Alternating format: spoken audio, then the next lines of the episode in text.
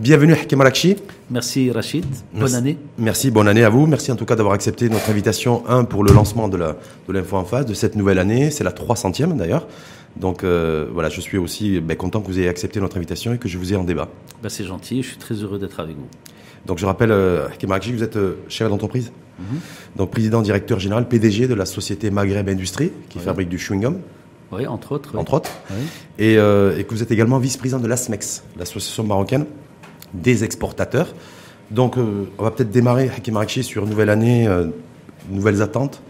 Euh, il y a plein de choses, nouveaux modèles de développement, modèles économiques, les enjeux, les réformes aussi. Est-ce que vous considérez qu'aujourd'hui, l'ambiance n'est pas, pas top pour des bonnes raisons ou l'ambiance n'est pas top pour de mauvaises raisons? Bah, L'ambiance n'est pas top, il y a des raisons euh, objectives. Hein, C'est-à-dire on voit euh, euh, depuis très longtemps une balance commerciale avec un déficit qui se creuse, on voit un niveau d'emploi qui est pas bon, mmh.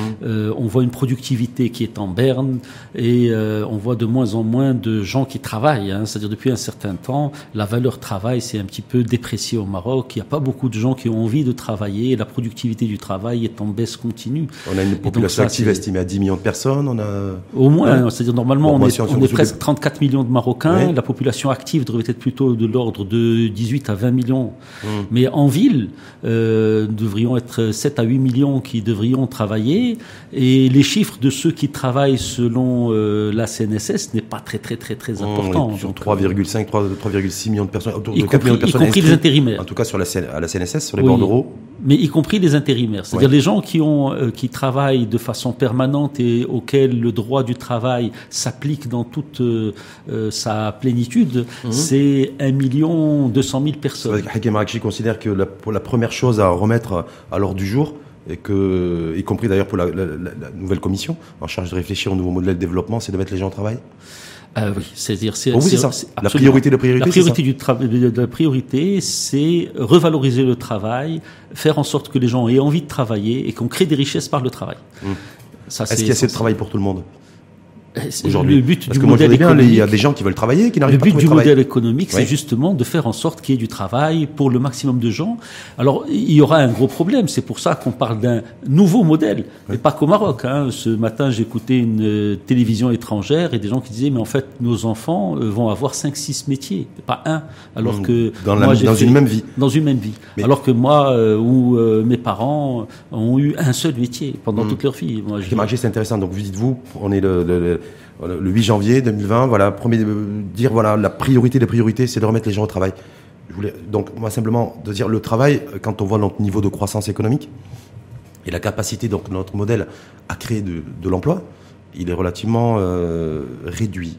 On est sur, on va finir l'année d'ailleurs bien en deçà des, des objectifs, puisqu'on était prévu, en tout cas le gouvernement, 3,2 points de croissance. Là, on va être à 2,6, 2,7, ce qui veut dire qu'on va grosso modo être à 30 000, 40 000 emplois créés. Donc c'est largement insuffisant par rapport à la demande. Donc vous dites qu'il faut remettre les gens au travail, mais en même temps, il n'y a pas suffisamment d'emplois qui de, de créer. Donc euh, c'est pas. Il bah, faut, élargir euh, le gâteau. C'est-à-dire il faut, il faut faire en sorte que les gens aient plus envie d'entreprendre, qu'il y ait une prime qui soit donnée à ceux qui prennent des risques pour justement créer euh, des entreprises créer des occasions pour que les gens travaillent davantage. Il faut la réponse, c'est l'entrepreneuriat.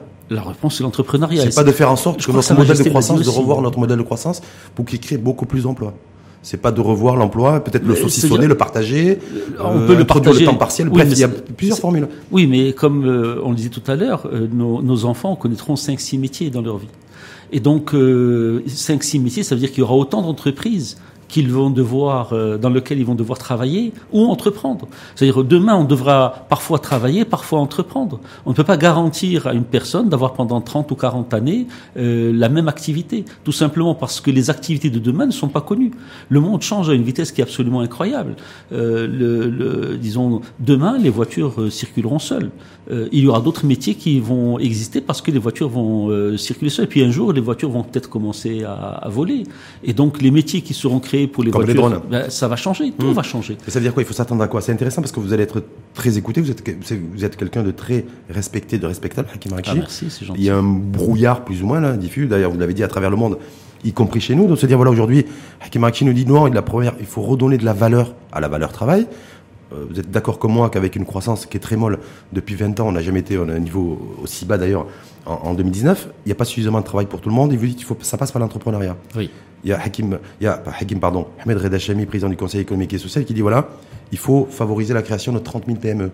Il faut ubériser aussi. Très bien. Est-ce que vous partagez ce point de vue Absolument. Tout à fait, bah, oui, effectivement. Mais il faut qu'il y ait une prime à cette prise de risque. C'est-à-dire que le Marocain, d'une manière euh, générale, aujourd'hui, n'a pas envie de prendre ce type de risque. Quand on voit les entreprises qui sont créées, c'est des entreprises qui ont un rayonnement qui est très local, parfois qui est celui de la rue, parfois qui est celui du quartier, rarement au-delà de la région et presque jamais au niveau du pays. La plupart des entreprises qui se créent au Maroc, il y a 500 000 entreprises au Maroc. Mais combien est-ce qu'il y a d'entreprises qui sont confrontées à la concurrence nationales et combien sont euh, confrontés à la concurrence mondiale.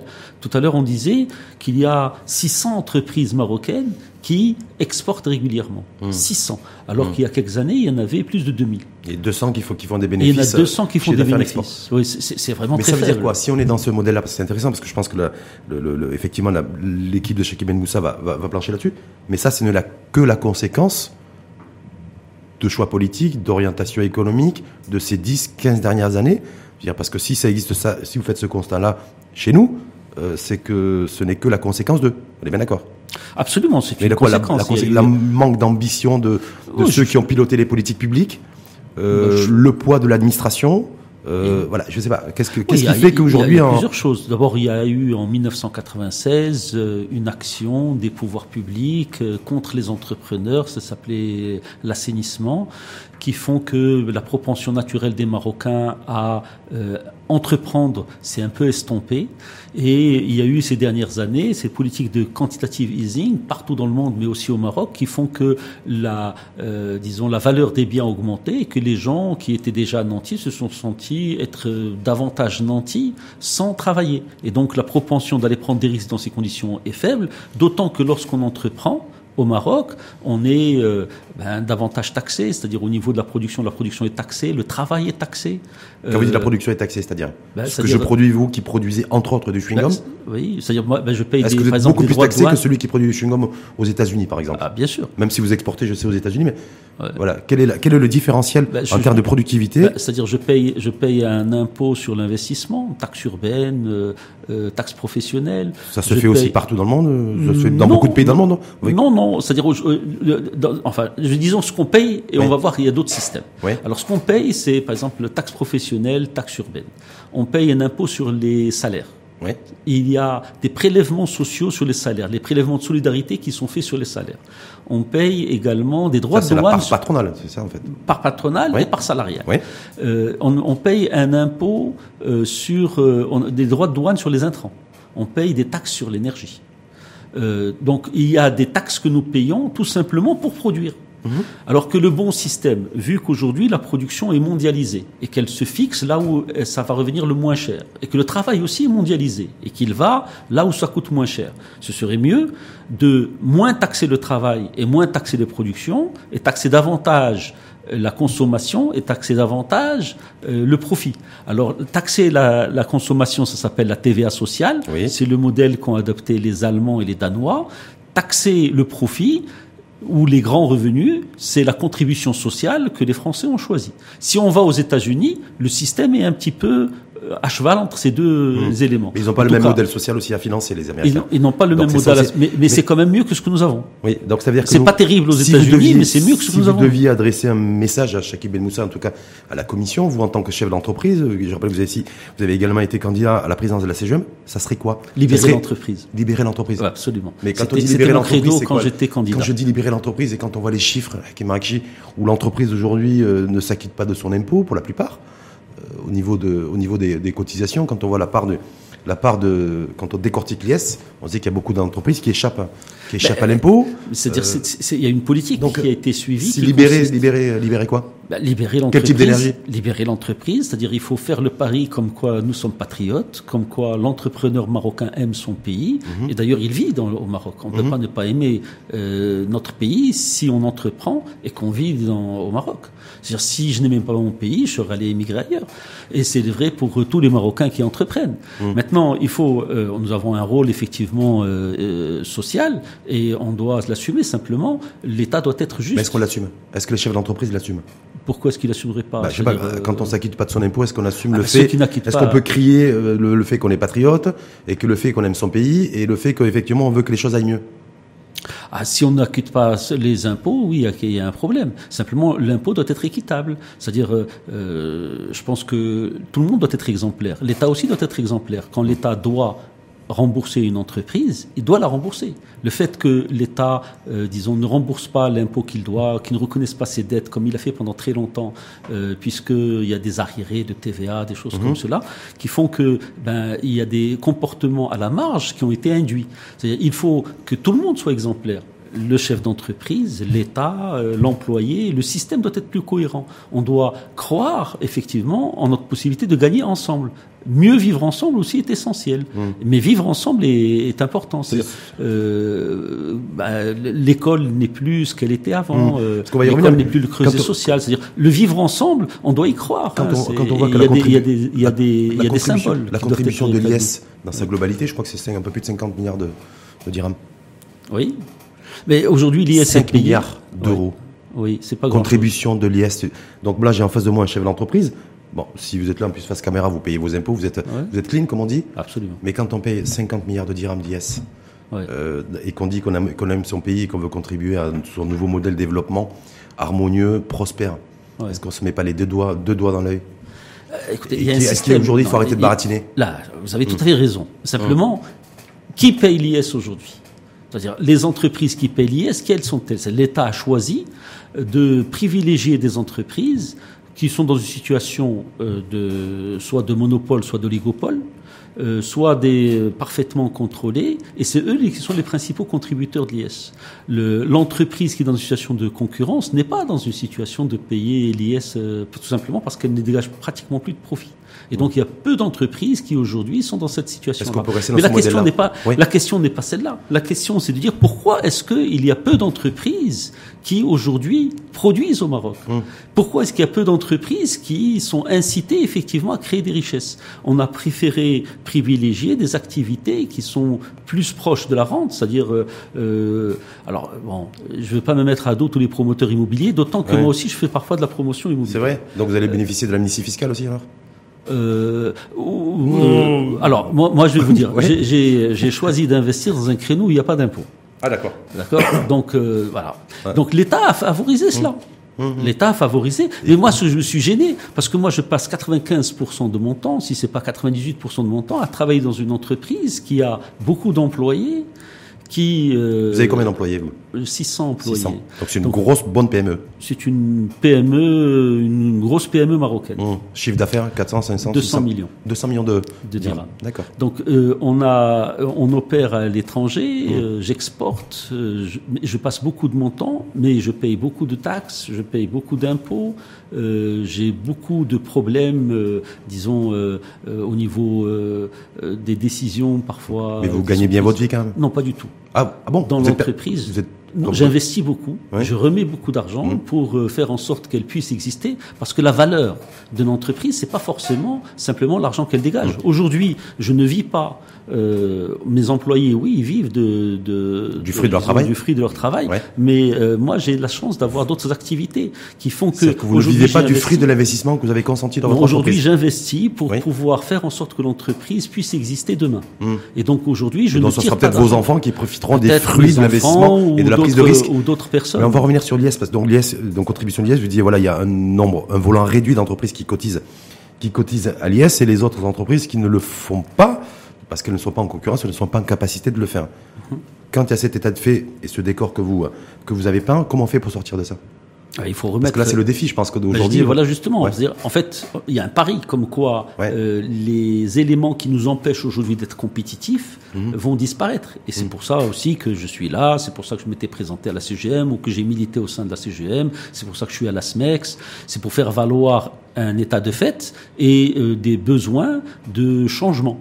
Et donc, lorsqu'on parle d'un nouveau modèle de développement, ou lorsqu'on parle d'une commission spéciale pour le développement euh, économique, effectivement, on a besoin qu'il y ait certaines réalités qui doivent être prises en compte. On mmh. ne peut pas être compétitif au Maroc. On ne peut pas avoir un travail qui est compétitif dans les conditions actuelles du droit du travail et des, euh, des, du système fiscal actuel. Donc, si Tout simplement, c'est c'est juste impossible. Donc, c'est-à-dire Et donc dites- moi, ce que j'ai choisi de Oui. faire pour pouvoir être compétitif, je l'ai fait parce que euh, mon entreprise a euh, 60 ans, elle a à peu près mon âge, euh, et, et, euh, et- et nous avons accumulé un savoir-faire. J'ai choisi d'investir encore davantage sur le sur savoir-faire en intégrant d'autres métiers pour dégager des marges supplémentaires pour pouvoir maintenir l'entreprise à flot.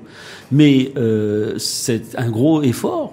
Mais après, je ne pourrai plus faire grand-chose. C'est-à-dire, on ne peut pas rester euh, dans des situations de non-compétitivité et, euh, et, et- et développer une entreprise et, maintenir les emplois. C'est juste impossible. Donc pour vous, pour vous, il faut, li- il faut beaucoup plus de concurrence entre secteurs d'activité avant de partir pour préparer les entreprises à aller, à- aller sur les marchés internationaux Alors, par le levier fiscal?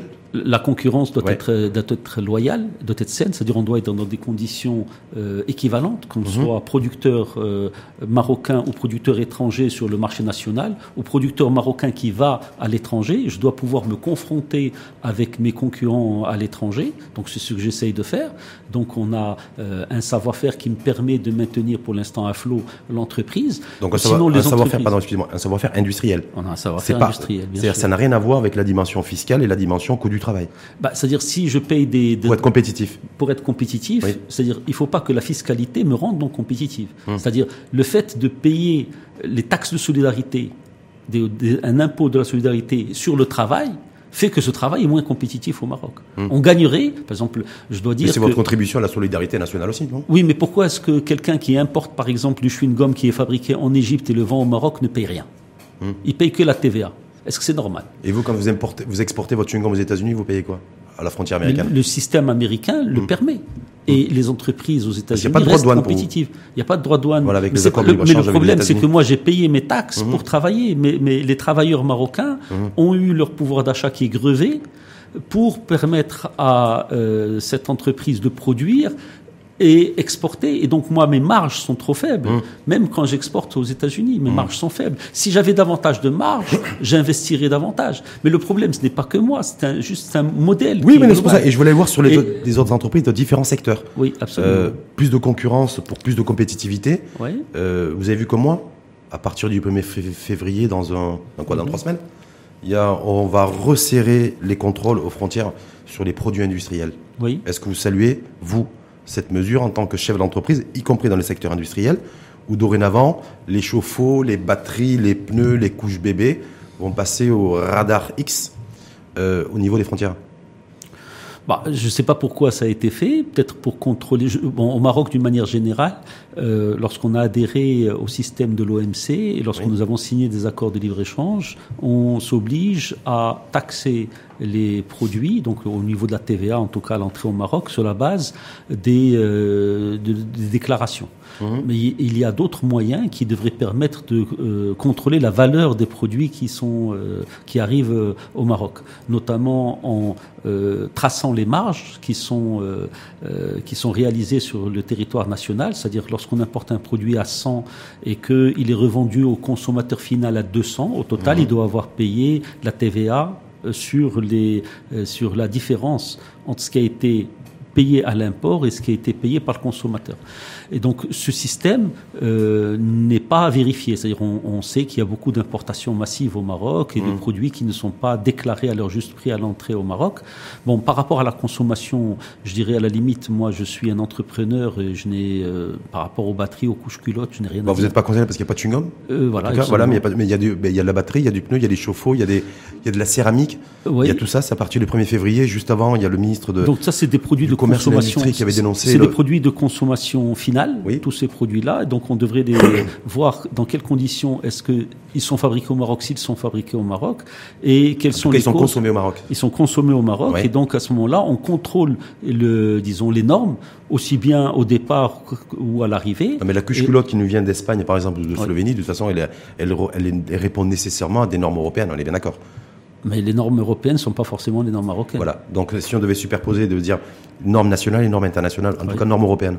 Bah, D'abord, il n'y a pas Est-ce qu'il y, assez a- de est-ce qu'il y a un débat aussi là-dessus? Parce que, je veux dire, il y a quelques mois, vous l'avez vu comme moi, Moulafel Alami, ministre du Commerce et de l'Industrie, qui dit il faut revoir les accords de libre-échange, surtout c'est le- les accords de libre-échange commerciaux qui nous sont défavorables. On parlait Bah, un peu de la Turquie. la quasi-totalité des accords commerciaux nous sont Voilà, défavorables. donc il faut rééquilibrer aussi. Et là, on apprend qu'à partir du 1er février, boum, il y aura à nouveau Ah, ils se donnent les moyens. produits industriels Ils- importés. Ils, ils se donnent les moyens de mieux négocier c'est- ou mieux de renégocier certains accords de libre-échange. En tout Mm. cas, nous avons un problème au Maroc, c'est que nous n'avons pas assez de normes intérieures. Et nous avons aussi un problème, c'est qu'il y a un patronat qui est relativement faible, qui ne surveille pas suffisamment les marchés.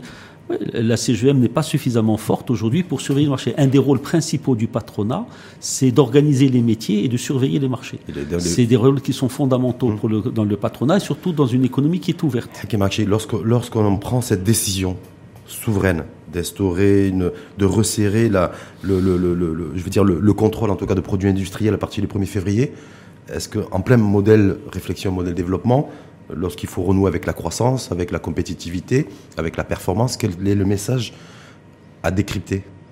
Bah, je dirais que, je- que certains ont dû décrypter déjà. Je pense, je pense que ce que cherche à faire le ministre, c'est freiner certaines importations. Maintenant, si c'est fait dans des conditions de, euh, régulières et euh, d'équivalence euh, des chances entre l'importateur et le producteur, il n'y a absolument rien à redire. Si c'est fait pour donner l'avantage à l'un par rapport à l'autre, ben c'est un peu nouveau parce que jusqu'à maintenant, la production au Maroc était plutôt un peu défavorisée. Comme je l'ai dit, au Maroc, lorsqu'on produit, on paye des impôts et des taxes. Et lorsqu'on importe, on importe, on ne paye pas d'impôts et de taxes. Et on dit, on dit pas que lorsqu'on produit aussi, on produit pas forcément des produits de qualité à des prix Ça, compétitifs. Ce que je disais tout à l'heure, c'est Voilà, qu'il faut mais- rétablir des normes. Il faut Mhm. établir des normes que- au Maroc et Mhm. faire en sorte. De toute façon, lorsque, dans un marché qui est ouvert, comme les- le marché marocain, et qu'il y a des produits qui sont importés, et il y a beaucoup de produits qui sont importés au Maroc, les produits qui ne sont pas aux normes et qui ne satisfont pas les consommateurs ont tendance à disparaître. Mhm. On peut revoir la liste des produits qui étaient fabriqués il y a encore 10 ans. Sauf qu'aujourd'hui, le nouveau monde, vous le disiez, est-ce que c'est pas les consommateurs, au final, le consommateur final qui fait le, qui fait le marché? Ah, c'est toujours le consommateur final Voilà. qui fait le marché. Il y a- il y a- il y a- alors, dans certains pays, euh, alors euh, en Europe, aux États-Unis, Mmh. euh, le, le- au- en Turquie également, le commerce est parfaitement contrôlé. Même en Tunisie, par exemple, aujourd'hui, en Tunisie, pour pouvoir faire de la distribution ou pour pouvoir investir dans le commerce, vous devez avoir une entreprise qui est à majorité tunisienne. Au Maroc, c'est tout à fait libre. Euh, Donc, euh, de- dans la distribution, on pouvait être absolument étranger et importer des produits, et les distribuer. Et on voit des, des enseignes euh, de certains pays qui sont visés justement dans ce qu'a dit le ministre du Commerce et de l'Industrie, qui ont pignon sur rue au Maroc et qui favorisent les produits originaires de leur pays. Et donc là, il y a une situation, mais je dirais, il y a un déficit euh, juridique au Maroc qui fait que ben, le Maroc est trop ouvert et d'autres pays comme Trop la ouvert, Turquie, trop exposé, trop ouvert, et en même temps, il n'a pas bossé pour se mettre à niveau, pour être compétitif. Euh, C'est vrai. C'est ça Alors, aussi mais Non, certains mais pays, comme- de- absolument. Ouais. vous avez. Quand vous parlez de la Turquie, parce qu'on parlait de la Turquie, je sais que c'est un pays que vous connaissez très bien, la Turquie. je connais un peu, Vous connaissez un peu. pas très bien. Mais... Ils ont joué sur leur monnaie, Oui, entre autres, oui. pour être compétitif. Aujourd'hui, il y a un débat euh, qui jaillit de temps en temps chez nous. Un coup, ah, la dévaluation, ah non, d'un coup, on n'en parle plus. Un coup, on parle de flexibilité, oh, un coup, on n'en parle plus.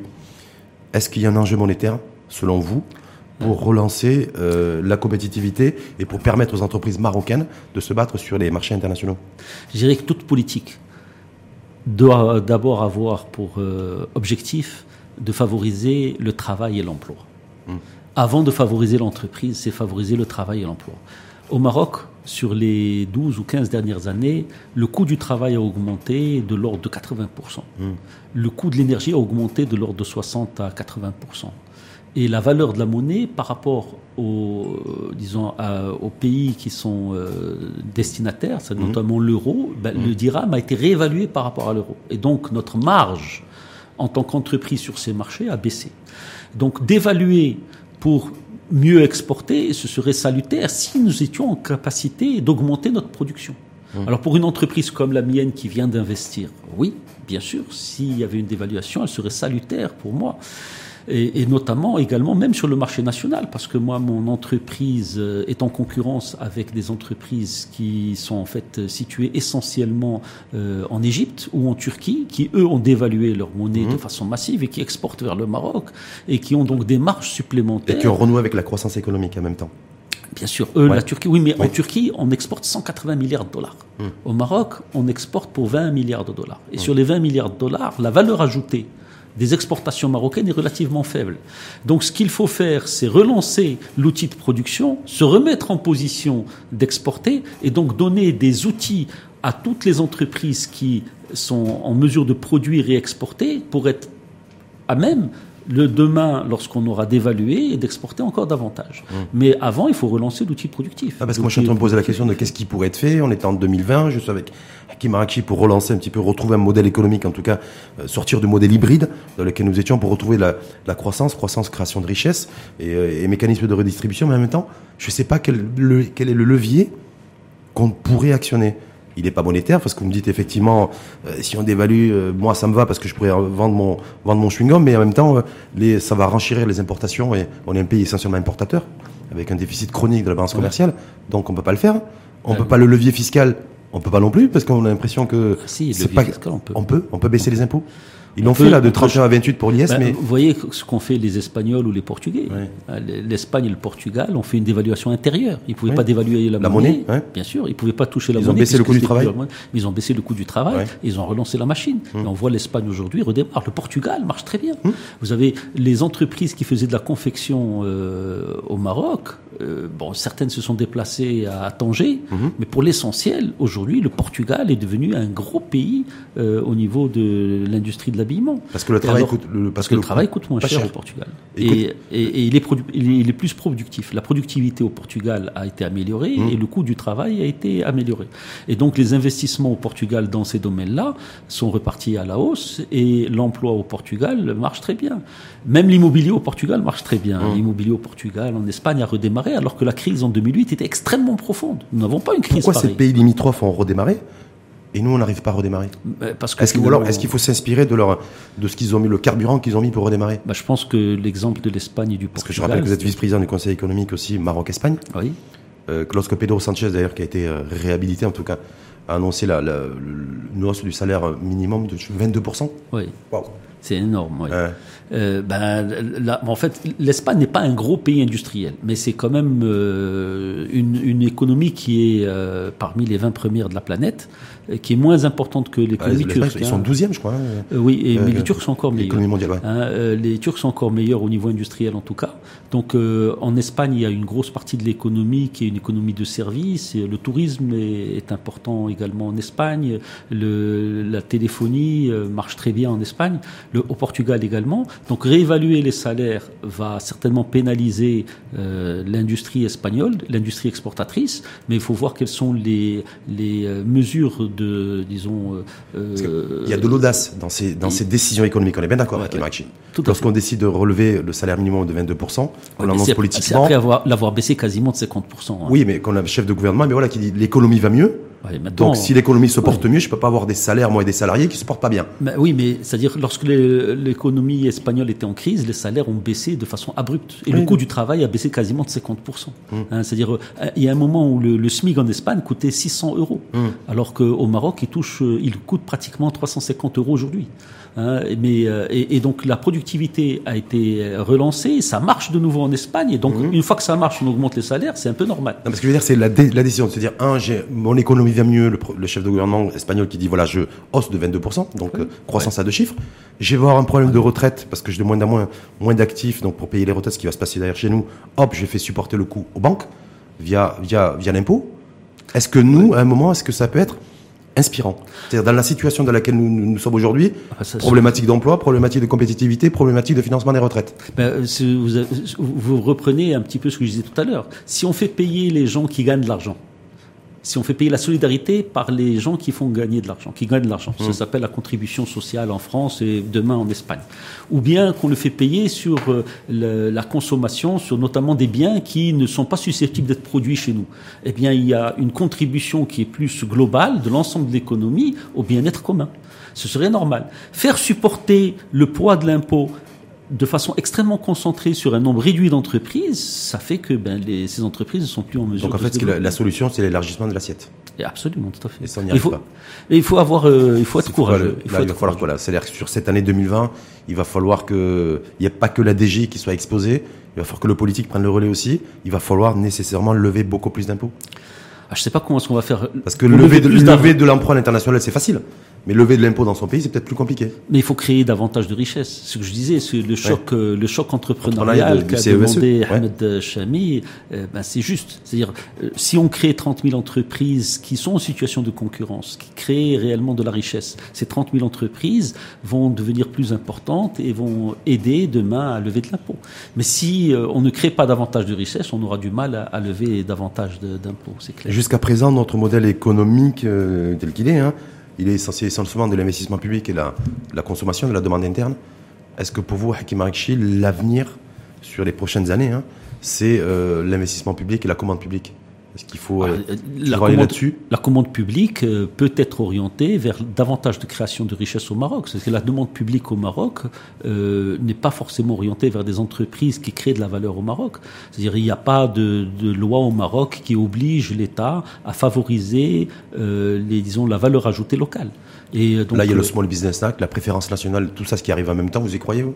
Bah, écoute, si on le fait, qu'on l'applique, ce serait bien. Mais euh, pour l'instant, je le vois pas. Mmh. Mais si demain on le faisait, ce serait une euh, une raison d'espérer. Mmh. C'est-à-dire, euh, on parle aussi d'une industrie de l'armement au Maroc. On parle effectivement, comme vous l'avez dit, du Small Business Act qui obligerait à davantage de valeur ajoutée locale, voire même régionale. Et puis, des, et puis des marchés, fait, je crois, 10 ou 15 des, de la commande publique qui seraient réservés aux TPE, l'entreprise Alors, disons ça, ça j'aime moins. Mais dire voilà que euh, toute, euh, disons que l'État devrait favoriser l'achat d'un produit qui a été, euh, qui a une valeur ajoutée interne marocaine mmh. qui, est, qui soit minimale, mmh. ça je trouve que ce serait très bien. Mmh. Maintenant dire 10% au PME et pourquoi pas 80% au PME, ça il y a, y a, y a placé, c'est placer le curseur à un endroit que je ne, dont je ne comprends pas la logique. Et sur le ratio investissement public investissement privé je me dis comment on peut, comment on peut s'en sortir quand on fait preuve, on demande, on demande à beaucoup plus de patriotisme économique. Et quand je vois le volume de l'investissement privé chez nous, hors IDE, parce que c'est l'investissement direct étranger, on est sur 30 milliards de, de bah moi, moi j'ai beaucoup investi, donc euh, je ne peux pas vous dire euh, ce que, ce que font les autres. Si je vous dis les autres, ils investissent, on investit globalement l'investissement privé en tout cas 30 milliards par bah, an. 30 milliards par an sur une économie qui fait 100 milliards de dirhams, ça fait 3, 100 milliards de dollars, euh, ça fait 3%. Ouais, c'est pas privé. C'est pas c'est pas beaucoup, mais encore hum. faut-il savoir qu'est-ce qu'on parle, euh, disons comment est-ce qu'on qu'est-ce qu'il y a dans les qu'est-ce qu'il y a dans cet hum. investissement? C'est-à-dire il y a l'investissement qui est productif et hum. l'investissement qui l'est pas. Si on considère par exemple qu'acheter une voiture c'est un investissement, c'est possible, hein, c'est c'est oui, bah, oui c'est pas énorme. Je dirais dans ce cas-là les 3% sont très faibles. Si je vous Maintenant si c'est 3% d'investissement qui productif, qui est susceptible de créer des emplois, hein de générer euh, de la valeur ajoutée et euh, de concurrencer des produits importés ou d'exporter, ça je préfère. Mais simplement ceux qui font ça devraient être encouragés, non pas davantage pénalisés. Est-ce qu'on peut relancer l'économie par l'investissement privé? Parce que là, on est toujours sur la relance économique avec cette commission. Voilà, est-ce que se dit voilà aujourd'hui, euh, le PLF 2020, on réduit l'US de 31 à 28 est-ce que ça, un, ça peut permettre de relancer l'investissement bah, C'est-à-dire, en fait, personne, c'est-à-dire, hum. pour, il faut relancer, euh, il faut inciter les gens à investir, et hum. pour inciter les gens à investir, il faut que l'espérance de gain soit réelle. Si on n'a pas d'espérance de gain, on n'investira pas. C'est-à-dire faire du bénéfice. Il faut pouvoir faire du bénéfice. Et du bénéfice à hauteur de combien? Parce que j'ai bah, l'impression que nous, on est un peu fous. Hein, il y, a un problème aujourd'hui. Il n'y a, pas que nous qui sommes fous, c'est le monde entier qui est fou. Vous êtes, vous êtes euh, vice-président du Conseil économique euh, Maroc-Espagne. Oui. En Espagne, vous parlez tout à l'heure de la promotion immobilière, quand on fait des marges de 5, 6, 7, on est content. Ouais. Hein on dit Hamdoullah. Bah, au Maroc aussi, on dit euh, À 5, 6, on dit pas Hamdoullah. À l'âge bah, bah L'autre jour, je, je, je recevais Othman Sherif Alami. Oui. Dans le tourisme, il me dit, moi, les investissements touristiques, parce que je l'avais interpellé sur le secteur privé aussi qui attend, euh, qui est biberonné par l'État, et qui me disait, oui, mais nous aussi, les banques nous demandent ben, sur, le, sur le business plan, si on n'a pas une rentabilité au-dessus de 20-25, bah, ça c'est les banques, c'est pas bah, l'investisseur. c'est pas l'investisseur. Mais, en fait, pour augmenter l'investissement, pour augmenter la rentabilité d'un investissement, on peut faire, on peut s'appuyer davantage sur les banques. Mais là, le problème n'est pas mmh. là. Mmh. Euh, disons que aujourd'hui, la, la, la, rentabilité des investissements est faible parce que les marges qui sont dégagées sans investir sont importantes. C'est ce que je disais tout à l'heure, c'est cette histoire de quantitative easing, mhm. de baisse des taux qui font que la valeur relative des biens augmente. Je vais donner un exemple. Euh, au Maroc, Maroc Télécom, qui est une des principales entreprises nationales, elle est mhm. cotée en bourse. Oui. Hein si vous voyez son cours il y a 7-8 ans et son cours aujourd'hui, mhm. Son cours a augmenté. Oui. Pourtant, son bénéfice a baissé. Comment vous l'expliquez? C'est c'est l'histoire de la baisse des taux. La baisse des taux. La baisse des taux fait que la valeur relative des biens augmente. Alors, quelqu'un qui détient des actions de Maroc Télécom, tout d'un coup, il est plus riche sans avoir strictement rien fait. Alors cet état s'est généralisé. Il y a beaucoup de gens qui te disent mais pourquoi travailler? Pourquoi investir Pour prendre des risques? Puisque de toute façon je vais m'enrichir sans rien faire du tout. La valeur euh, du foncier a augmenté. Ces derniers temps, elle a plutôt baissé dans certains quartiers à Casablanca et dans d'autres villes au Maroc. Mais euh, même en terrain industriel, la valeur des, euh, des terrains industriels a augmenté sans strictement rien faire. Alors que les entreprises qui sont sous, qui sont sur ces terrains, elles, ne gagnent pas plus d'argent. La valeur du terrain a augmenté. Je veux dire, mais pourquoi prendre des risques dans ces conditions? Dire, Est-ce qu'il est normal que finalement on taxe de la même manière le profit qui est issu d'une activité de, de rente ou d'une activité de spéculation et celui qui est issu d'une activité de productive. Et je dirais même le pire au Maroc, c'est que finalement on paye davantage d'impôts lorsqu'on produit que lorsqu'on fait rien. Par exemple, il y a une il y a un IS minimal. Il y a un IS minimal. Alors même que l'entreprise ne gagne pas d'argent, on va payer l'IS. Alors que moi, je suis à côté, j'ai un terrain qui a pris de la valeur, je gagne, je ne paierai rien. Ou même en bourse, j'ai perdu de l'argent, je ne paie rien. Pourquoi il n'y a pas d'IS minimal? Pourquoi il n'y a pas un IR minimal? Alors que là, j'ai pris un risque, j'entreprends, mais il y a un IS minimal. Donc- C'est tout à fait aberrant. Donc, il y, y a- il y a plusieurs façons d'inciter à la production. Donc, on a un système fiscal qui considère que les gens se fraudent naturellement. Ben, ben, il faut faire en sorte que les gens fraudent moins. Et aujourd'hui, les impôts ont les moyens de savoir qui fraude, qui fraude Ah, pas. puisque- ah non, maintenant, il commence. Il y a une amnistie fiscale oui, oui, qui mais doit être mieux apparemment, expliquée. Apparemment, c'est la dernière. Hein. Euh, oui, c'est la, der- la dernière La est dernière la de dernière. l'avant-dernière, c'est ça, C'est la dernière jusqu'à la prochaine. Ouais. Mais euh, pourquoi est-ce qu'il y a une amnistie fiscale? Parce qu'aujourd'hui, les impôts ont des moyens de recouvrement qui n'existaient pas hier. Comme ils disent, euh, ils font appel à l'intelligence artificielle, au big data, ils sont Mmh. capables de retracer toutes les opérations. Je dis très bien. Mais en même temps qu'on va serrer davantage, il faut desserrer les taux qui, qui freinent aujourd'hui euh, à l'investissement productif. Comment vous expliquez que le- la majorité des entreprises, je vais dire qu'on est, on est sur des niveaux de, au-delà de 90% des entreprises n'investissent pas dans la recherche et le développement et l'innovation On est en Bah, 2020. même c'est plus que on- 90%. Là. Voilà. C'est- Ça devrait être normalement, c'est quasiment 100% des entreprises pas, qui. parce que j'ai pas voulu dire 99. Ouais. Donc j'ai Bah, dit au-delà, au-dessus, c'est normal, c'est parce au-dessus de a pas- 90. Parce que il les se passe règles. pas, si vous permettez, il se passe pas une semaine Ouais. sans qu'il n'y ait pas des événements Smart Région, Smart City, Smart 6, Smart là, dans tous les sens. Quand on regarde les chiffres de près, Ouais. le secteur privé, quand je m'appelle, je m'adresse au secteur privé, faiblesse de l'investissement privé, 30 milliards de dirhams par an, euh, et euh, sur le, la recherche et développement et l'innovation, on est à moins de 1%. Et encore, il y a- encore c'est subventionné sous perfusion étatique, parce qu'il y a l'État qui met un peu de sous. Je trouve ça, je me dis comment on va aborder la prochaine décennie, euh, dans quelles dispositions on peut le faire lorsqu'on a une, on investit aussi faiblement, pour ne pas dire investissement médiocre dans l'innovation et la recherche et développement. Alors, quand est-ce qu'on fait de l'innovation? On fait de l'innovation. Est-ce que dans le chewing-gum on fait de l'innovation? Est-ce Ah que oui, vous, c'est intéressant. Ouais. Est-ce que vous, dans votre entreprise, de par votre la nature de votre activité, est-ce qu'il y a de, il y a de l'intelligence artificielle, il y a de la robotisation, il y a de, Bah, il y écoutez, a des connexions entre l'humain et le robot. Tendez la perche, alors je vais la saisir. Ben oui, parce que j'ai envie d'avoir des exemples concrets? Ouais, bon. Euh, Donc, bien sûr qu'on innove et on innove beaucoup. On, a un Ouais. métier- on est dans un métier où on doit innover. Dans le chewing-gum. Dans le chewing-gum, la confiserie, d'une manière générale, Mhm. on innove beaucoup. Parce que bah, c'est le métier qui le fait. Sur le produit ou sur le packaging sur le... Surtout. D'accord. Surtout sur. euh, alors, euh, on a des innovations très variées et très diverses. Mmh. Je vais vous citer deux exemples. Je ne sais pas si on a le temps. Allez-y, bien sûr. Euh, donc, Après, donc, on finira les- avec les réformes euh, économiques attendues. Voilà, hein. je vais Mais- citer deux exemples. D'abord, j'ai euh, investi dans une unité qui est dont l'énergie provient essentiellement du soleil. Mmh. Donc, euh, il y a 4000 panneaux photovoltaïques avec un système de stockage d'énergie. Économie d'échelle d'énergie, vous avez réalisé combien? Alors, ça, C'est-à-dire ça vous, a, ça vous a coûté combien?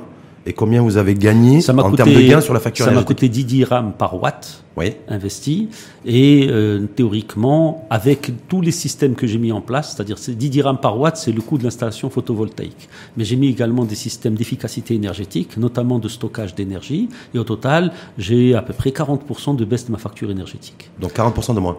40% de moins. Que vous avez ventilé ailleurs et que vous pouvez vous en servir, par exemple, pour investir dans l'innovation. 40%, pour l'instant, je dois payer mon investissement. D'accord. Donc rembourser les crédits. Voilà, je rembourse les crédits. Une fois que j'aurai fini de rembourser mes crédits, je pourrai me développer. Et par contre, ça me donne de nouvelles, euh, de nouvelles opportunités. Notamment, je préfère investir désormais dans des métiers qui sont énergivores, puisque j'ai une énergie qui est moins chère.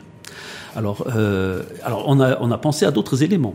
Alors, alors, en faisant cela d'abord, j'ai pu constater qu'il y avait certains freins à l'innovation au Maroc, notamment il y a des euh, systèmes de contrôle par l'État euh, qui sont interprétés par l'administration comme étant préalables à l'investissement. C'est-à-dire qu'on a un droit qui est dérogatoire. Mhm. Et même dans ce type d'investissement, théoriquement, on a, certaines personnes m'ont fait le reproche d'avoir investi sans avoir demandé l'autorisation au préalable. C'est-à-dire d'avoir investi dans tout ce qui est euh, nouvelle technologie Oui. Euh, disons, J'ai eu un prix, un prix d'innovation, justement. Mmh, européen, J'ai un prix d'innovation de l'Union européenne et de la BIRD, euh, donc dans le domaine de l'environnement. Mais au Maroc, il y a des il y a des gens, il y a des administrations qui m'avaient fait le reproche à un moment donné. Ils me disaient, mais vous n'auriez jamais dû faire ça avant de nous demander. demander avant d'introduire des robots d'intelligence artificielle ou de connecter, de connecter des, des, euh, des machines, si je puis dire. Il fallait avoir une autorisation d'une administration. Parfois, oui. Alors, notamment, donc, soit il y a une étude d'impact environnemental qui est considérée comme étant préalable à l'investissement. Euh, bon, euh, donc ça, c'est un peu compliqué. Et il y a également des problèmes, notamment avec la, NRT, puisque quand les machines doivent communiquer entre elles, eh ben, il faut avoir une autorisation de transmission de données. Et donc, euh, ça, c'est un frein. Euh, Pourquoi? Parce qu'il y, a de la data entre les, la, connexion entre les, entre les bécanes et les machines Bien sûr. Donc, euh, les, les, machines doivent communiquer entre elles pour considérer justement qu'il y a un changement d'environnement. Donc, il y a, il y a des freins à l'innovation. Mais l'innovation, elle ne vient pas simplement de la réglementation. Bien sûr, mmh. la réglementation doit être plus ouverte. Mmh. C'est-à-dire, elle doit permettre justement aux gens d'innover et c'est pas la peine de contrôler ce dont on n'a que faire. De contrôler quelque chose sur lequel on ne peut pas intervenir, ça sert à rien. Par contre, l'innovation, elle résulte en fait de la concurrence. C'est-à-dire moi, je vais innover parce que j'ai besoin de me différencier de mon concurrent. Pour ne pas mourir. Pour ne pas mourir. Mmh. Et donc, donc c'est, il faut avoir un système de concurrence disons qu'il soit suffisamment sain, où les gens sont dans une situation équitable entre eux, et pour que les gens veuillent se différencier, justement, on commence par le marketing et on termine par la R&D. Mmh. Et ce qui se passe, euh, ce qui se passe au Maroc, c'est qu'on a un système qui n'est pas forcément toujours euh, loyal, où il y a beaucoup de gens qui fraudent justement en fraudant par euh, l'impôt. C'est-à-dire la, la, plus façon, la façon la plus facile d'innover, c'est en fraudant. Et donc c'est ça. Ah, l'innovation passe par la fraude. Bien sûr, non, c'est pas l'innovation qui passe par la fraude. C'est la fraude qui passe par l'innovation. Mais, mais, il y a des gens qui passent par la fraude pour se différencier. Hum. Et donc à ce moment-là, ils n'ont pas besoin d'innover. La fraude légale, la fraude illégale, la fraude immorale, la fraude morale. On a un système qui est pas forcément très efficient. Hein. Hum. Comme vous l'avez dit tout à l'heure, le système fiscal au Maroc au total n'est pas très efficient. En tout cas, la DGI fait, fait, fait ce qu'elle peut. Elle commence. Elle commence et après il faut que le politique aussi prenne le relais parce que c'est le politique aussi qui doit prendre. Je suis pas dans la politique. Qui doit prendre sa responsabilité. je suis bien, je suis bien dans un parti qui est le parti de l'Estirlel. Euh, parce que vous avez pris votre carte Oui, oui. À jour de cotisation Je suis à jour de cotisation à l'Esterclair. D'accord. Et euh, donc c'est parce que vous avez, vous avez des velléités pour euh, éventuellement pour 2021 non, parce que simplement parce, pour dire peut-être qu'il veut, il a voulu être président de la CGM, il n'a pas pu, donc maintenant il a pris sa carte à l'Istiklal pour devenir ministre. Non, non. Ça c'est les mauvaises langues, c'est pas moi. Hein. Ah, ah, bon ah, voilà. Non, moi je suis je suis membre de l'Istiklal parce que nous avons un leader qui est une personne qui est euh, éthique qui est responsable, qui sait innover et qui comprend. Euh, qui s'appelle Baraka, vous parlez de lui, qui était ici même, à votre place, il y a un an. Absolument. Quasiment jour pour jour. Très Il nous restait 10 minutes. On finit juste sur les grandes réformes économiques. Parce que vous avez pointé du doigt tout à l'heure la fiscalité, le modèle fiscal, le code du travail pour plus de flexibilité. D'ailleurs, le FMI, ça fait des années qu'il nous, qui nous interpelle aussi là-dessus. Ce modèle, ce, cette commission va donner son livre à la fin, fin juin. Qu'est-ce que vous attendez, vous, en tant que, en tant que chef d'entreprise, en tant que citoyen engagé? Éclairé qui paye ses impôts de cette commission en termes de réforme économique et sociale enclencher bah, C'est-à-dire la priorité des priorités selon pour vous. Ah, ça, je l'ai dit, la priorité des priorités, c'est relancer le travail et, l'emploi, revaloriser le travail. Ça, c'est la valeur. la, valeur travail. Ben, ça, ça démarre à l'école aussi, puis dans les familles, et puis. Euh, ben, ce serait bien qu'à l'école aussi, je veux dire, quand quand vous voyez des enfants qui sont interviewés euh, et, des parents qui râlent parce que leurs enfants n'ont pas pu tricher à l'examen, moi, ça me pose problème. Hum. Donc, euh, remettre un peu de morale dans l'éducation et dans le bien commun et dans la société, ce serait excellent.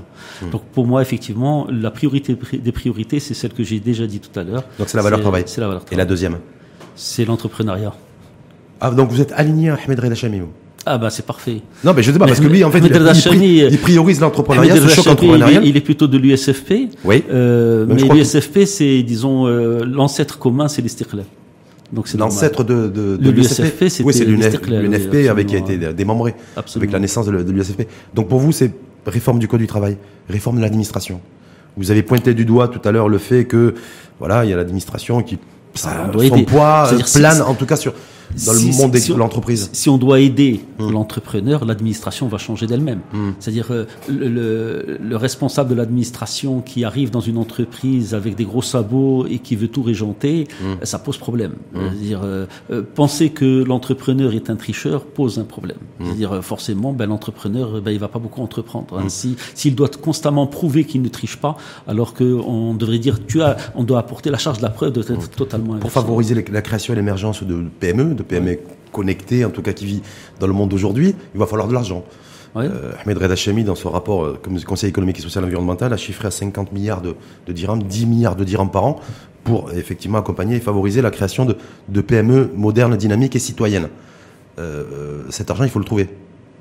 Ben, Alors je vais faire un lien avec l'administration, et la masse salariale de l'administration, c'est 140 milliards de dirhams chaque année. Mhm. Alors si on considère, est-ce que vous pensez qu'il y a une marge de manœuvre budgétaire à aller, Alors, il y a une différence entre- il y a une aller différence- chercher au niveau de la, de la masse salariale Oui. de l'administration il y a une différence entre euh, la masse salariale de l'administration qui paye effectivement un peu d'impôts mais pas beaucoup. C'est-à-dire qui, qui crée de la richesse, euh, mais uniquement administrative, et les entreprises, les, les TPE et PME qui vont être créées demain, qui elles vont créer davantage de valeur, et en créant davantage de valeur, vont contribuer également euh, à l'effort commun et vont payer également des impôts. Ils vont payer des impôts soit directement, soit indirectement, soit les deux, parce que tout simplement la consommation va augmenter du fait que justement on crée des richesses. Mais est-ce que, est-ce que vous considérez aussi qu'il faut, euh, qu'il faut revoir aussi, essayer d'alléger cette masse salariale de l'administration dans les prochaines, dans les Bah, prochaines années. soit- en tout cas, il faut Malgré le fait qu'on, a- augmenté les salaires des fonctionnaires il y a quelques mois, Oui, bah, avec l'aval et l'appui politique de, de l'Istiqlal d'ailleurs, qui a salué, ce que je comprends, bon, ça c'est un autre débat, mais je comprends pas Bon, moi- forcément la logique, mais moi, je, je, je- je suis dans l'alliance les économistes, c'est Oui. Oui, bah, je suis un, je suis pas un grand membre de l'alliance. Hein, Oui, je suis, euh, je suis pas dans le bureau. Quand on est de le secteur privé, qu'on est entrepreneur privé, qu'on sait qu'on a des besoins en financement euh, qui sont importants, y compris dans le cadre de nouveau modèle de développement. Je crois que Ahmed Al-Hachemi l'a chiffré à 386 milliards de, de dirhams. Je me dis qu'on a une, une administration pléthorique, il faut revoir les services publics parce qu'ils sont inefficients. Encore Est-ce une qu'on fois, euh, on encourage l'augmentation des salaires des fonctionnaires Est-ce que c'est pas euh, Ah, c'est pas la salade marocaine tout ça Bah, le, le problème, c'est pas en augmentant les salaires qu'on va diminuer les coûts. Le problème, c'est que c'est les coûts qui augmentent. Hum. Moi, dans mon entreprise, je transporte mes employés, ça me coûte une fortune. Le transport. Ah oui, ça me coûte une fortune parce que bon, il y a plus de zone industrielle dans Casablanca, donc je me suis déplacé un peu en dehors de Casablanca, mais je dois transporter mes employés. Ça me coûte une fortune. Mais mes employés eux-mêmes, ils ont besoin de se transporter. L'argent qu'ils dépensent, il y a pratiquement pas de transport public qui soit efficient. Il y a bien un tram à Casablanca, mais combien de gens qui prennent le tram pour aller à leur travail le De plus en plus, entre- parce que beaucoup, beaucoup on salue le- salue le- l'effectivité, le, côté pratique du, du tramway, que Oui, ce soit mais, il y a Casablanca combien, oui, mais il y a combien de gens qui le prennent pour aller à leur travail? Hum. Il y en a combien Et finalement, euh, il y a combien de gens au Maroc qui travaillent déjà, Donc- qui, qui, qui sont déclarés dans le travail? On a vu euh, tout à l'heure, euh, je crois qu'on disait qu'il y a 1 700 000 personnes qui sont soumises au droit du travail dans ses aspects les plus euh, généraux, Hum. les plus généraux. Hein, c'est 1 700 000 personnes seulement. Donc on a un système qui ne qui n'englobe pas, c'est-à-dire qui est- le système général n'englobe pas la généralité. Donc il y a un problème. Euh, les, les, les gens pour se transporter, moi je vois mes employés lorsque euh, ils devaient se déplacer à Ainsver, parce que mon unité était à Ainsver, ils devaient payer des taxis pour venir et pour euh, repartir, et ça coûte relativement cher euh, par rapport euh, au niveau euh, de revenus qu'ils ont. Et en même temps, les revenus qu'il y a au Maroc, comparés à des pays qui sont similaires, sont relativement élevés. C'est-à-dire que la valeur ajoutée que nous avons au Maroc est relativement faible. De même que les gens payent pour euh, l'éducation de leurs enfants. Beaucoup de gens préfèrent mettre leurs enfants dans l'école privée qui coûte cher et qui ne donne pas toujours d'ailleurs de bons résultats. C'est quoi, les quoi solutions à tout ça? Eh ben, c'est être plus efficace dans le transport en commun, c'est-à-dire Ouais. le vivre ensemble. Je regrette C'est-à-dire le transport niveau- public. Le transport public. C'est-à-dire, Ouais. je regrette d'ailleurs qu'au niveau de la commission spéciale, Oui. euh, pour le modèle de développement, il n'y ait pas davantage de gens qui sont impliqués dans les gestions collectives. Le, le côté ville et côté région. Gestion de- les- gestion alors, déléguée, Il y en a quelques-uns, mais qui n'ont pas des responsabilités directes. C'est-à-dire, euh, hum. il y a des théoriciens, mais pas des praticiens. Mais là, il va falloir des sous aussi. Il va falloir beaucoup d'argent. Oui, mais il y avait une étude à Casablanca, je Oui, crois, mais que c'est la même chose. Moi, mais quand j'investis, Ouais. j'investis pourquoi J'investis parfois pour réduire mes coûts. Je mets plus d'argent aujourd'hui, Mmh. mais demain j'en mettrai moins. Faites- faites des sans, quoi, sans quoi, j'ai pas besoin d'investir. C'est-à-dire, euh, Mais donc on il y a a- des investissements qui sont rentables. Investir pour avoir un transport en commun qui est plus efficace Mmh. sera très rentable sur Casablanca. Investir demain pour que la santé soit coûte moins cher aux citoyens, mais qu'elle soit plus efficiente permettra aux Marocains de dépenser des sous autrement. Et investir également pour euh, avoir un système d'éducation qui soit plus efficace. Et là, il y a des gens qui sont experts dans le, au niveau de la commission spéciale. D'ailleurs, des gens qui avaient participé avec moi à ma campagne, qui sont remar- absolument remarquables. Il y en a beaucoup. Il y a beaucoup de gens absolument remarquables dans cette commission. La commission euh, spéciale de Nouveau modèle. Moussa, oui. Vous les connaissez, vous en connaissez J'en sont- connais quelques-uns, oui. Ils ont commencé à qu'est-ce qu'ils ont commencé à vous dire Ah, ça, je sais pas. Je- je- Vous avez, vous êtes en contact permanent avec eux, vous discutez avec eux Parfois, de temps en temps, mais je pense qu'ils n'ont pas, ils ont obligation de rester, euh, disons, euh, de ne pas communiquer sur les travaux qu'ils font, je pense. Mmh, hein. Donc je ne leur pose pas de questions. Je leur ai posé les questions avant qu'ils commencent, mais maintenant qu'ils ont commencé, c'est terminé. Par contre, euh, euh, oui, il faut investir dans ces domaines-là pour réduire le coût. Enfin, c'est pas en augmentant, c'est parce qu'on va arriver, même si je donnais euh, 10 000 dirhams à chacun de mes employés, il va me dire c'est pas assez. Il va dire oui, si le coût de, du transport augmente et le coût de l'éducation augmente, il va me dire non, je m'en sors pas. Je dis mais moi, je peux pas donner ces salaires parce que si je donne ces salaires-là, ben je suis plus, plus efficace. compétitif, hein. Ou alors qu'est-ce que je vais faire? Je vais commencer à réduire la masse salariale autrement. Et d'ailleurs, ce qu'on est obligé de faire. Donc on est dans un pays où il y a beaucoup de main d'œuvre, mais on est obligé de réduire la main d'œuvre pour survivre. Euh, ça pose problème. et d'investir dans les machines. Et d'investir dans des organisations, des machines, absolument. Dernière petite question, euh, dans une quinzaine de jours, c'est l'élection euh, CGM Oui, C'est le 22, je crois, non? C'est je ça? crois. Hmm. Ah, vous n'êtes pas sûr? C'est pas une date forcément que vous. Euh, non, mais vous savez mieux que moi. Oui, en tout cas, apparemment, c'est le, enfin, c'est oui, le 22. c'est le 22. Très bien. Attente particulière ou pas? Bah, écoutez, je souhaite beaucoup de succès au binôme qui est candidat, parce qu'il y a une candidature Laleuche qui est- et Shakib Mehdi Laleuche Tazi, et Mehdi Tazi. qu'on Je leur aura là la semaine prochaine, succès, oui. Et donc, euh, donc vous le saviez mieux que moi que c'était le 22. Euh, donc, euh, Ouais, oui, oui, bah, comme il n'y a pas, comme il n'y a pas de, disons, il y a, y qu'un qu'un seul binôme qui se présente. Vous le regrettez, vous, le fait qu'il y ait un seul binôme? Ça aurait été mieux, le- vous, quand vous y présenté, Non, il y avait un autre binôme aussi? Oui, Et là, ce coup-ci, il n'y en a qu'un. Oui. Bon, moi, quand je m'étais présenté, il y avait un, il y avait deux binômes, et c'était pour la première fois depuis très longtemps. Tout à fait. Donc euh, cette fois-ci, il y a un seul binôme, mais c'est bien qu'il y ait un seul binôme parce que euh, nous avons besoin à la CGM de nous rassembler, de nous retrouver et de faire le bilan sur euh, ce qui s'est passé et revenir euh, aux fondamentaux. C'est-à-dire tout à l'heure, je disais que le rôle principal d'une centrale patronale, c'est d'organiser ses métiers et de surveiller les marchés. Eh bien, on doit revenir à ces fondamentaux. On doit mieux le faire parce que Et vous êtes, vous, prêt, prêt à le faire? Vous avez été sollicité par le, par le nouveau tandem et le nouveau Le tandem pour vous engager. Vous avez confiance en eux? Absolument, mais moi, même si M. Mzouar m'avait appelé après l'élection, euh, j'aurais j'aurais euh, été présent. Il m'a pas appelé, donc c'est pour ça que je n'y suis pas allé. Donc, euh, mais s'il m'avait appelé, évidemment, moi j'ai, euh, je suis citoyen responsable, et donc j'ai une responsabilité puisque maintenant je fais partie presque des anciens. Ouais. Euh, donc euh, forcément, je suis un des rares industriels encore présents. Je suis un des rares industriels qui exporte encore. Donc euh, forcément, bien sûr, j'ai une responsabilité et euh, je ne vais pas me dérober devant mes responsabilités. C'est d'ailleurs pour cela que je m'étais engagé euh, lors En de- 2018. de- en 2018, absolument. Et là, le, le- est-ce que pour vous, là, c'est l'élection, euh, il n'y aura pas de surprise puisqu'il y a un seul, un seul binôme, mais le chantier? Est-ce qu'aujourd'hui, on dit perte de crédibilité de cette institution, corps intermédiaire CGM, euh, de moins en moins de membres et de membres actifs, de moins en moins crédible auprès euh, des pouvoirs publics Est-ce que c'est un sentiment que vous partagez Et est-ce que du coup, ça va être aussi un chantier euh, pour, avait, pour le- la nouvelle équipe? J'ai été pendant 9 ans au bureau de la CGM. Donc il y a un travail qui avait été fait. À l'issue de ces 9 ans, j'avais considéré qu'effectivement la CGM avait besoin d'une nouvelle inflexion pour continuer le travail qui avait été fait par les présidents antérieurs, que ce soit euh, Monsieur Chami, puis Monsieur L'Alami, puis Monsieur Horani, puis Madame euh, Ben. Donc il y avait un travail qui était à continuer, qui était précisément à mieux organiser les métiers, euh, qui est précisément de euh, mieux aider les entreprises à innover, justement donc en surveillant les marchés, en mettant en, place des règles qui soient simples, donc en poussant à la normalisation, et donc en incitant les pouvoirs publics à travailler avec euh, la CGM pour que les métiers soient plus transparents, à contourner certaines difficultés qui sont comme celles qu'on a citées tout à l'heure normalement, et notamment le code du travail, euh, en contournant sans forcément, euh, disons, se déroger ou déroger à la loi, mais simplement en euh, mettant en place des systèmes qui soient gagnant-gagnant, notamment des conventions collectives, euh, des, euh, des, des vrais partenariats avec les centrales syndicales. Absolument. Parce que je crois savoir que il y a des travaux qui avaient été faits déjà, notamment par quelqu'un que vous connaissez bien, qui est Oui, oui, qui avait travaillé dans ce sens avec le... Hourani pour mettre en place des, des, des commissions d'entente entre le patronat et certains syndicats. Des, ça, ça, a montré une certaine voie. Il fallait, Mais on il pas faut bout de la logique. Il faut continuer justement dans cette logique et aller jusqu'à des accords de branche, notamment qui vont permettre de mieux euh, normer les métiers, normer les marchés et mieux donc surveiller l'activité. Donc tout le monde sera gagnant, aussi bien l'entrepreneur que le travailleur que l'État. Donc ça doit être un système win-win-win.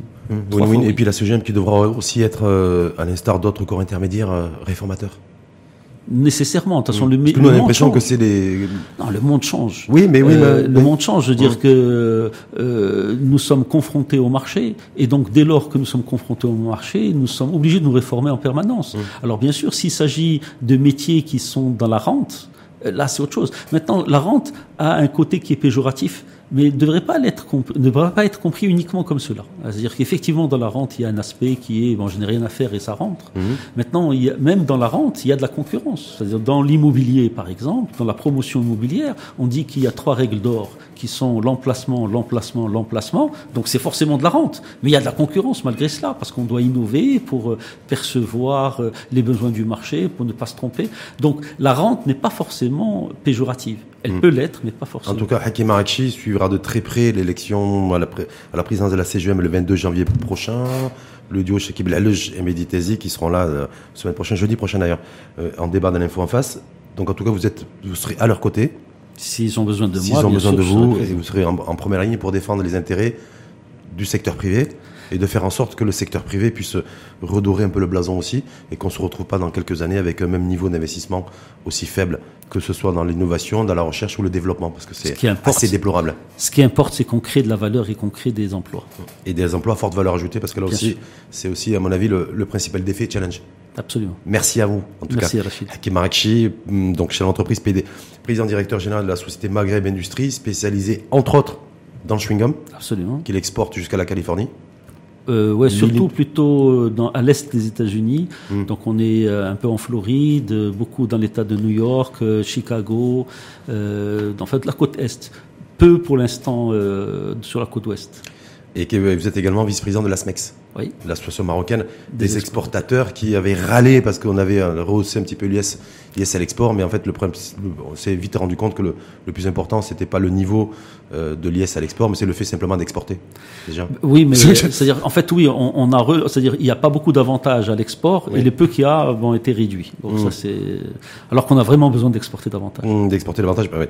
Et, Et, avec- et alors, et alors que l'État donne des avantages aux entreprises qui sont situées dans les zones franches. Hum. Et donc, il a très bien compris qu'il y a un problème de là, vous avez vu qu'ils compétitivité. ont requalifié aussi les zones franches avec les, Oui, les bah, zones ça s'appelle d'accélération. maintenant zone d'accélération industrielle, Mm. mais enfin c'est un changement de nom. C'est-à-dire quand, quand euh, vous prenez une nationalité étrangère, on vous donne aussi la possibilité de changer de nom. C'est pas pour autant que vous changez vous-même. quoi. Donc euh, là, dans le cas d'espèce, les, les entreprises qui sont dans ces zones d'accélération industrielle ont euh, un abattement dans- sur les charges que les entreprises qui se trouvent de l'autre côté de la rue n'ont pas. Euh, Je dire, bon, ça c'est vraiment deux poids deux mesures. Je dirais c'est c'est pas normal. hein. C'est Merci en tout cas euh, à vous. Et je rappelle aussi que vous êtes vice-président du Conseil économique Maroc-Espagne. Absolument. Merci à vous. Une fois de plus, belle et, belle et heureuse année. Merci. 2020 Ben, à tout vous. autant et puis à tous ceux qui nous ont écoutés. À tous qui, qui vous ont écouté, surtout et qui sont venus pour vous écouter très attentivement. C'est gentil. Merci. Arakchi. Merci en tout cas à vous. Belle année et puis, et puis à très bientôt. À très bientôt. Et belle journée. Merci.